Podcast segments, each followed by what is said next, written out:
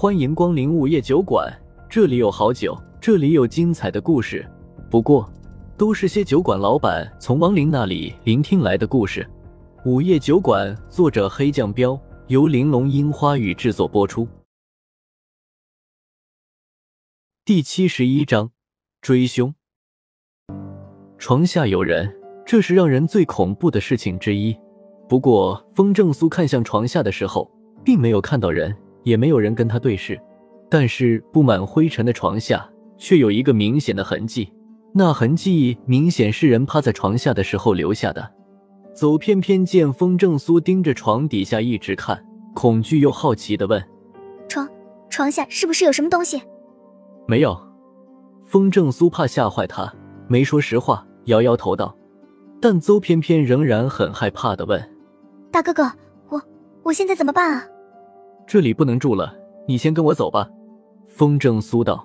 既然遇上了这妮子，也算是缘分。虽然还不是很了解她，但看得出来她不是那种坏女孩。不然的话，以她的姿色，根本不会住这种小房子。而且她刚才留意过了，房间里没有任何男人的物品。显然这妮子连个男朋友都没有。不管房间里的东西是什么，是不是那个连环杀手，显然他已经被盯上了。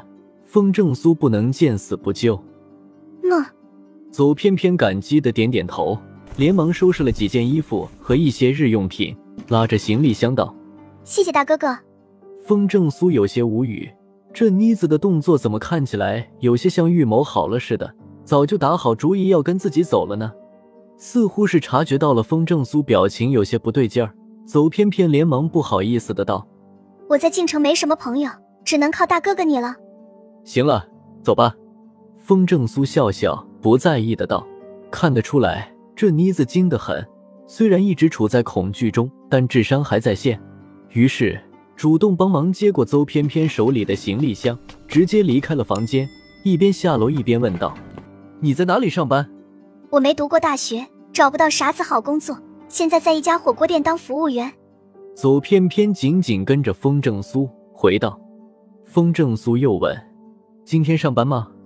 要上的，不然老板会扣钱。走偏偏有些无奈的道。风正苏担心他出事，连忙问：“不能请假吗？”走偏偏摇摇头：“不请了，等下我把行李先放到大哥哥那里，然后就去上班。等下了班，我再去找你。”风正苏问：“那你今天还能正常工作吗？”走偏偏道：“没得事，火锅店里人多，我就不怕了。”风正苏没勉强他，想了想道：“那好吧，等下你去上班，到了晚上下班的时候给我打电话，我去接你，然后我再给你找地方住。”太谢谢大哥哥了，我我都不晓得该怎么报答你了。走偏偏眼圈一红，感动的说。风正苏摆摆手笑道：“报答就算了，你都喊我哥了，哥哥还不能帮帮妹子啊？等我发了工资，一定请大哥哥吃饭。”走偏偏认真的道：“好。”风正苏笑笑，没拒绝他的好意。很快的，俩人下了楼，先开车回了一趟酒馆，再把邹偏偏送到了上班的火锅店。风正苏才又返回到了酒馆。这次回来的时候，谢无虞从外面回来了。风正苏一看他一脸凝重的表情，就知道连环杀手的事儿很复杂，没啰嗦。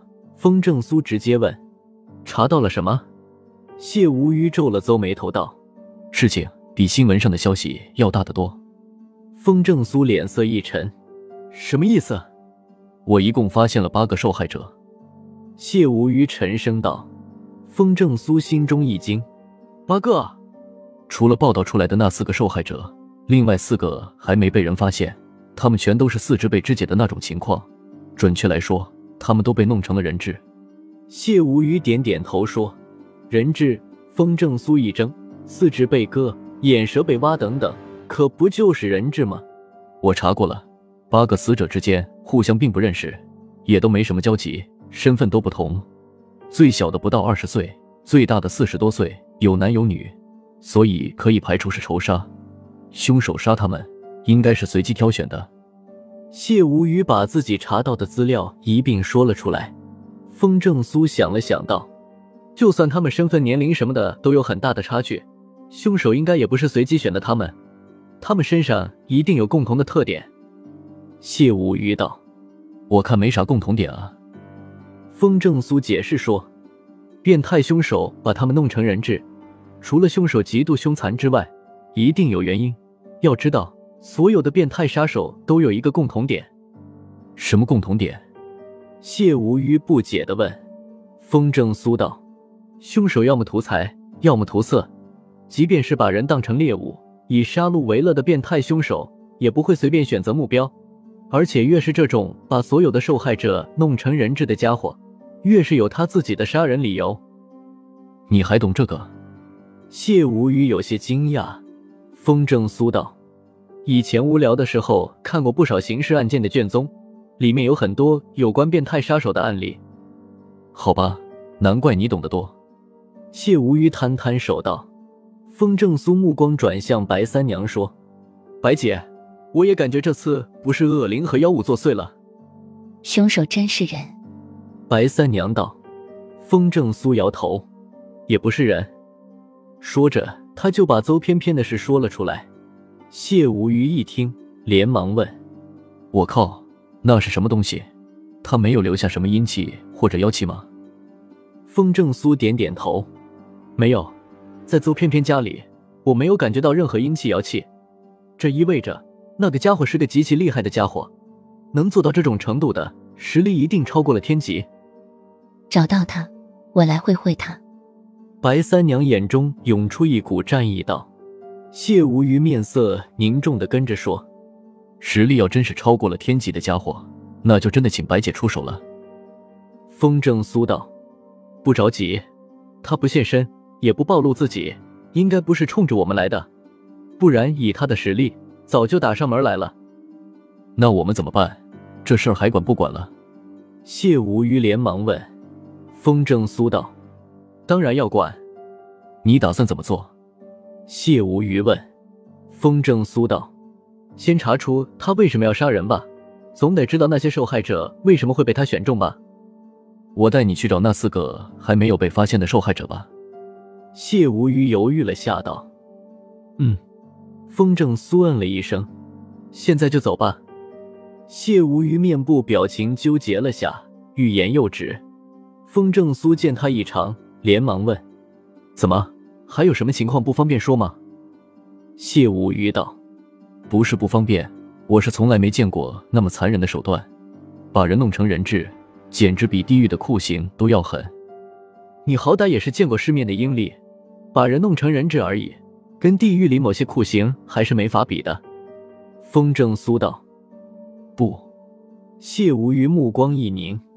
你不知道那些受害者到底是怎么死的，等你见到了他们真实的死因，就明白了。再厉害的地狱酷刑，都跟那凶手的手段没法比。风正苏听出谢无虞话里有话，连忙问：“怎么，连我和白姐你都不明说吗？”谢无虞认真的道：“不是我不说，等你见到就明白了。我怕说了会让你和白姐受不了。”你说的我都好奇了。还有我和老板受不了的事，我得跟你们一起去。白三娘满眼好奇的道。风正苏不想多说了，他一个千年僵尸，什么血腥恐怖的场面没见过啊？谢无虞看着白三娘为难的道：“白姐，我求你了，到时候找到凶手，你直接动手就行，别跟我俩一起去看受害者了。”风正苏皱了下眉头，明白谢无虞不会无缘无故的这么说，不等白三娘开口。连忙跟着说：“听你的，白姐，你就在酒馆等着吧。有情况我会第一时间通知你。”白三娘见风正苏发话了，只好不甘心的道：“那好吧。”谢无虞这才对风正苏说：“走吧。其实第八个受害者还活着，等你见到他，就明白我的意思了。”风正苏一愣：“还有一个活的？”又到了酒馆打烊时间，下期的故事更精彩，欢迎再次光临本酒馆听故事。